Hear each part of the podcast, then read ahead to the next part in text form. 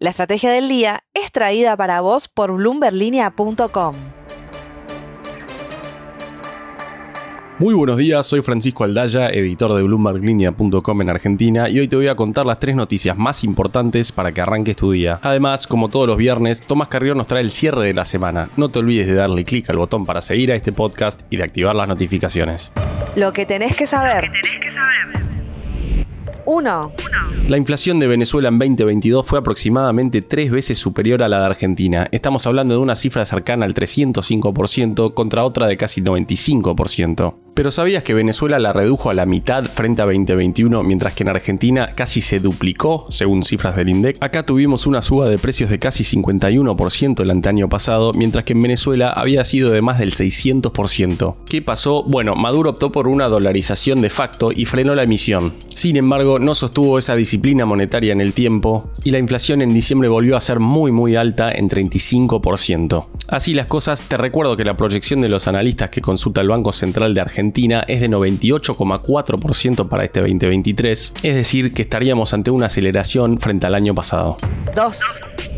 Hoy en Bloomberg Línea tenemos una nota imperdible de Tomás Carrió donde explica los principales factores que impulsaron la inflación que dio a conocer ayer el INDEC. En primer lugar podemos señalar la emisión monetaria para financiar el plan Platita antes de las legislativas del 2021, la incertidumbre que generó la salida de Guzmán de Economía, los ruidos por la deuda en pesos, más emisión por el dólar soja y la normalización de las tarifas. No te pierdas tampoco el cierre donde Tomás nos trae una entrevista fundamental para entender más del fenómeno de la inflación en Argentina. 3.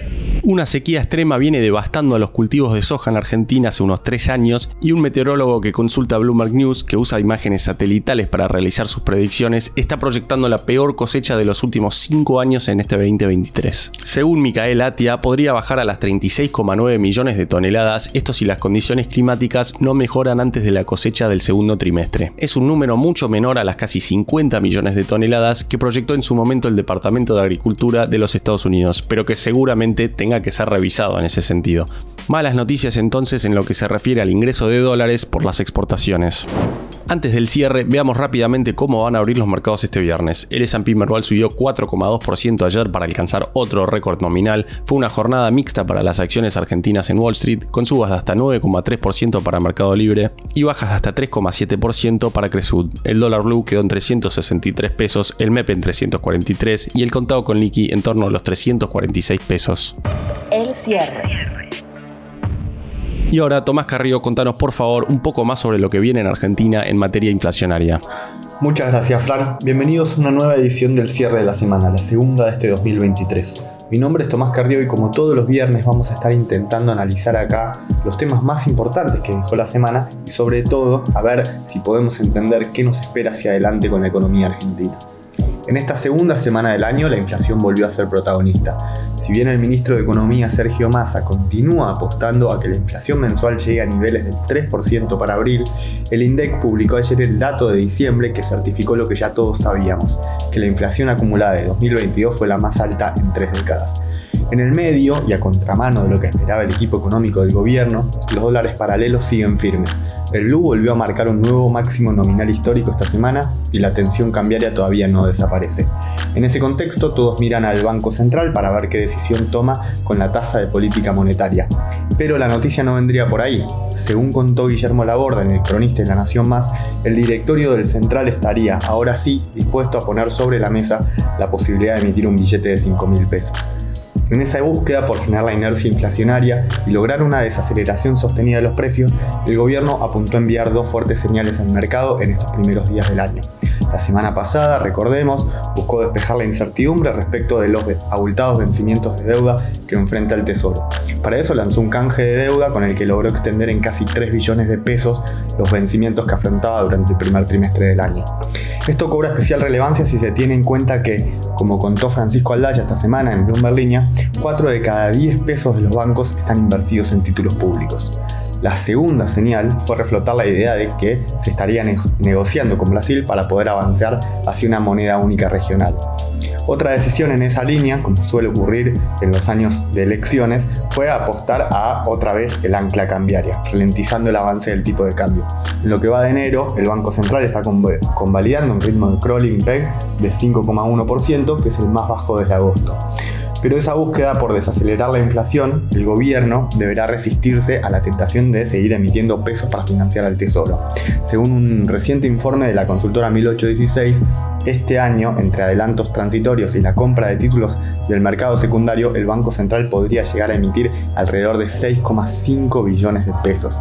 El número final de esa emisión obviamente va a depender del éxito que vaya teniendo la Secretaría de Finanzas para rolear la deuda en los próximos meses.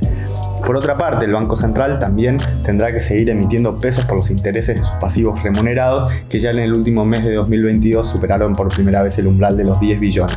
Según estimaciones privadas, este año la emisión endógena para pagar los intereses del ELIC y PASES podría superar los 7 billones de pesos e incluso hay proyecciones que lo ponen en niveles de 10 billones. Pero para entender un poco más la dinámica de la inflación y qué esperar para los meses que vienen, los invito a escuchar a Alfredo Romano, director de Romano Group y también director de la carrera de Economía Empresarial de la Universidad Austral. Nuestra visión respecto a la inflación 2023 está muy desalineada de lo que es de lo que piensa el gobierno.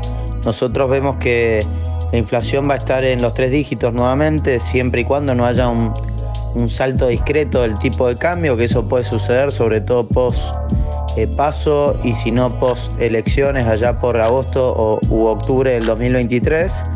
Eh, y por ende, este primer trimestre creemos que la inflación se va a seguir manteniendo alrededor del 5%, porque no hay ninguna, digamos, variable que, nos pueda, digamos, eh, alentar a la posibilidad de lo que el ministro habla, que es arrancar con tres adelante eh, a partir de abril. recordemos que el dato de 5.1 de enero, que acaban, digamos, de diciembre, que se acaba de dar, eh, resulta ser un dato absolutamente regulado, ¿no? Acá está, los dólares financieros están regulados, los precios de muchos activos de la economía argentina eh, con el toma y daca de te doy dólares baratos a cambio de regularte los precios también y ni hablar del resto de los precios de transporte, energía, electricidad que están absolutamente regulados hace muchos años por el gobierno. Por ende, frente a una economía absolutamente regulada, estar hablando de una inflación del 5,1, creo que eh, habla de la, de la fragilidad monetaria que tiene, digamos, que enfrentar la Argentina en los próximos meses y que en materia monetaria eh, se va a ir complicando más a medida que lleguemos a las elecciones 2023. Como bien nos explica Alfredo acá, más allá de los deseos de masa, la dinámica inflacionaria es todavía muy compleja y los desafíos hacia adelante son mayúsculos. No es claramente el único desafío que enfrenta el gobierno, que tendrá que intentar controlar también la dinámica cambiaria en un contexto en el que la sequía, según proyecciones recientes de la Bolsa de Comercio de Buenos Aires, provocaría que el ingreso por exportaciones caiga entre 9.200 millones de dólares y unos 14.100 millones de dólares este año.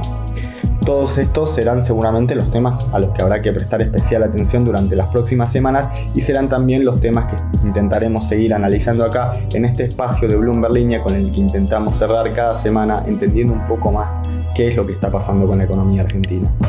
La frase del día. Antes de irnos, escuchemos lo que dijo ayer Sergio Massa en dos segmentos de un discurso en Entre Ríos. Ojalá todos tengamos los huevos bien puestos en la Argentina para enfrentar la inflación. No me suban a otra carrera porque nuestra misión es la de bajar la inflación y hacer crecer la economía. Massa también se refirió a la inflación como una fiebre por la cual es el máximo responsable, pero que todos los argentinos tienen que ayudar a bajar. Esto fue un nuevo capítulo de la Estrategia del Día Argentina. Yo soy Francisco Aldaya, editor de Bloomberg Línea, y me podés seguir en Twitter en arroba franaldaya. No se olviden de darle clic al botón para seguir a este podcast y a la campanita para que se enteren al instante cada vez que sale un capítulo de lunes a viernes. Espero que tengas una gran jornada productiva. Esto fue La Estrategia del Día Argentina, escrito y narrado por Francisco Aldaya. Producido por Arturo Luna y Daniel Hernández. Que tengas un día muy productivo.